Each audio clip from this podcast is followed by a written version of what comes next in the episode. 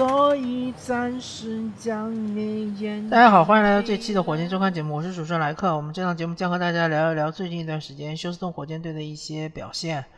然后这一期肯定就要跟大家聊一聊火箭队对开拓者那场比赛嘛。利拉德在火箭头上拿下了七十一分。那么这个比赛怎么说呢？呃，我我觉得作为背景板的火箭队其实是很有问题的。呃，最大的问题肯定就是教练嘛，塞拉斯。那塞拉斯眼看着火箭队半场被利拉德拿了四十一分，那么他就肯定会预见到下半场利拉德肯定还会疯狂得分。呃，当然就是说看到利拉德半场得四十一分，就会想到曾经的科比布莱恩特，对吧？科比布莱恩特曾经在呃整场比赛拿了八十二分。利拉德会不会想要冲击一下这个记录呢？另外就是火箭队和开拓者队之间这个，嗯，怎么说呢？就比分上来说，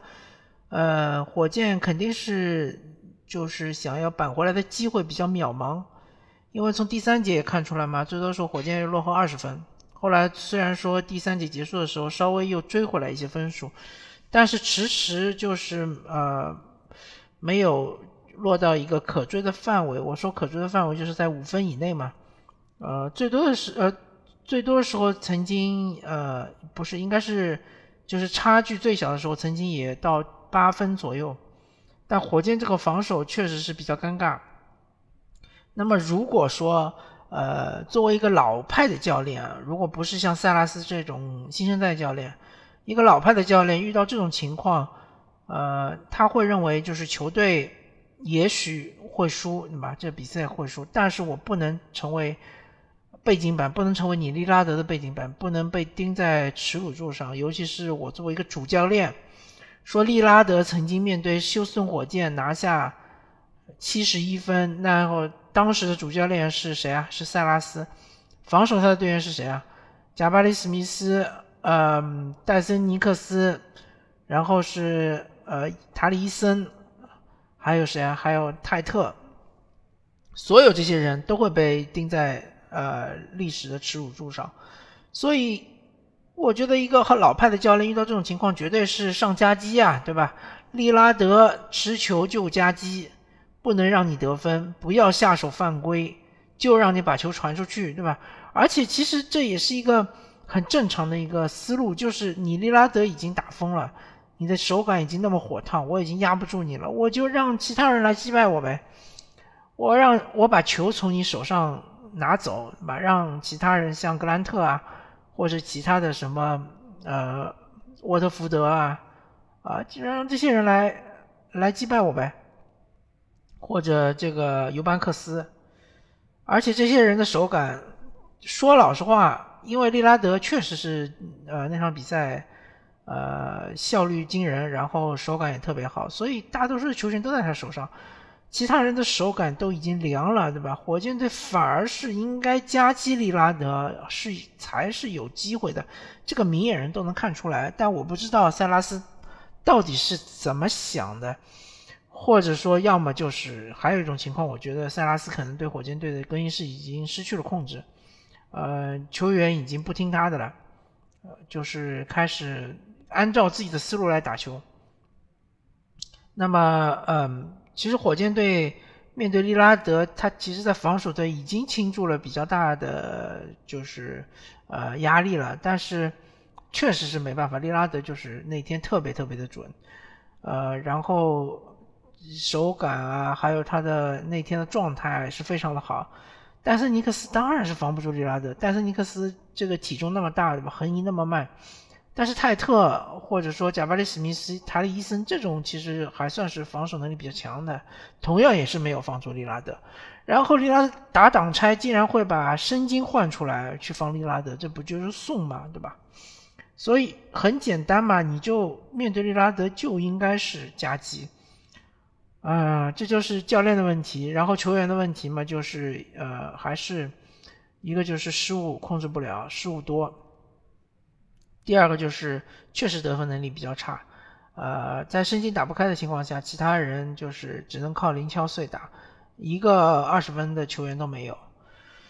然后，嗯，现在我最近已经看到有一些评论，就说贾巴里史密斯这个球员，至少在第一个赛季表现出来的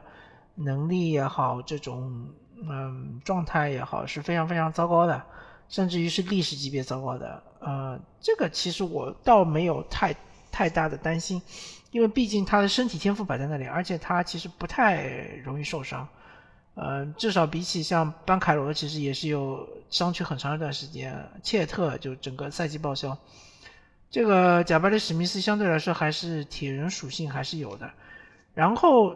最主要最主要的问题就是在于，呃，他可能一直到目前为止，他还没有适应 NBA 的这种防守强度。他的这个投篮的很多时候都是。呃，勉强出手啊，或者是重心把握不是特别好，三分球尤尤其是这样。呃，另外他就算是拿到空位三分之后，他的手型保持也不是特别的好。反正就是说，在休赛期，贾巴里史密斯肯定还是有很多需要调整的地方，是有很大的提升空间的。呃，那么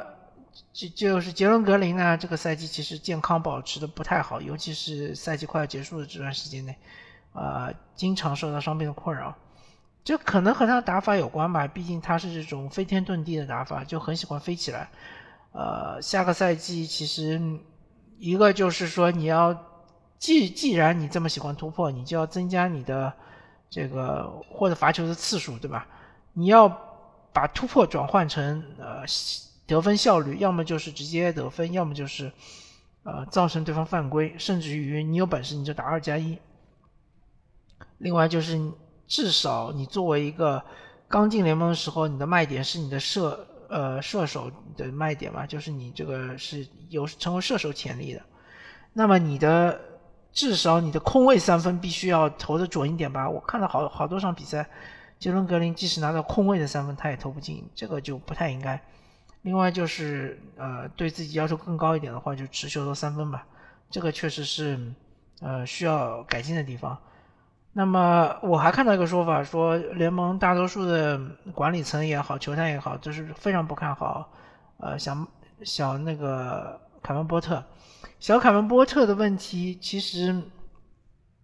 作为一个侧翼，呃，还行，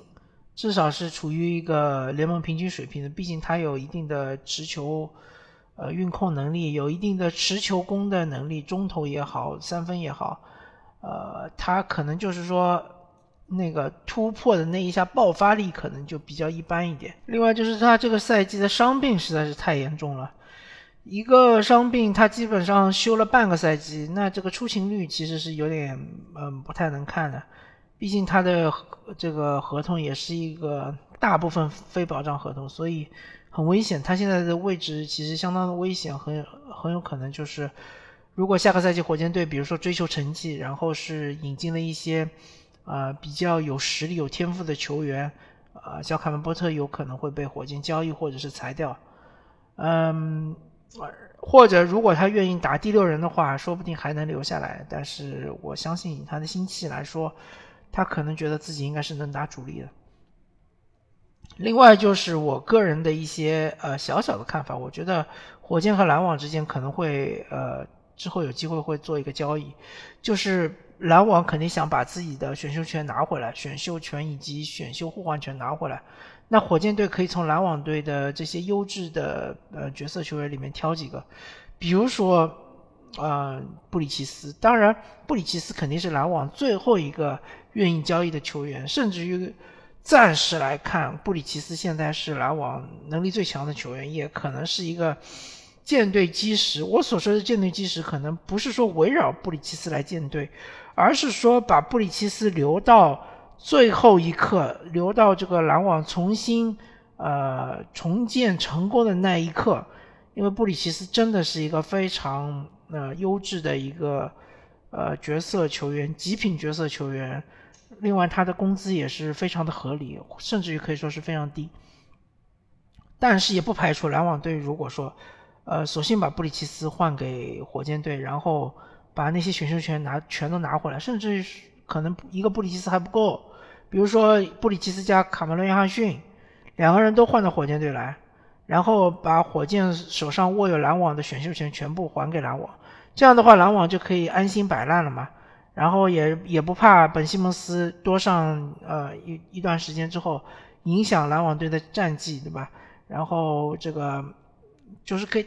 大胆放心的使用本西蒙斯嘛，让他上去打三十分钟，甚至于四十分钟，对吧？就算他打的烂不要紧，反正篮网队就摆烂吧，然后争取几个状元、榜眼、探花之类的。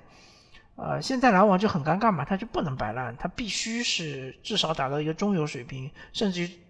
必须每个赛季都要进季后赛，呃，对他现在阵容来说是有点，呃，有点难的，难度还是挺大的。其实说，然后这个他还要挖空心思，还要想办法补强，这个对篮网其实是比较煎熬的。呃，相反对火箭队来说，呃，一方面如果说有机会能够拿到好的配配角球员，当然火箭队是可以考虑的。另外一方面，如果篮网队没有任何的呃行动，对吧？也没有想要是从火箭手上把这个选秀权要回去的话，那火箭队可以坐享其成嘛？呃，至少这个赛季来说，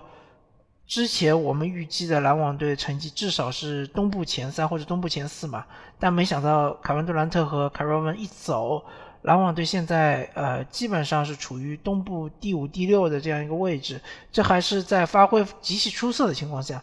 如果说稍微有一些遇到一些麻烦或者伤病之类的，很有可能篮网队就要去 play in，甚至于甚至于，呃，东部竞争这么激烈的情况下，有可能会被挤到 playing 之外，那对火箭队就赚大发了，对吧？这个选秀选选秀权就非常值钱了，甚至于可能进入乐透区，好吧？那么感谢大家收听这一期的火箭周刊节目，我是主持人莱克，我们下期再见，拜拜。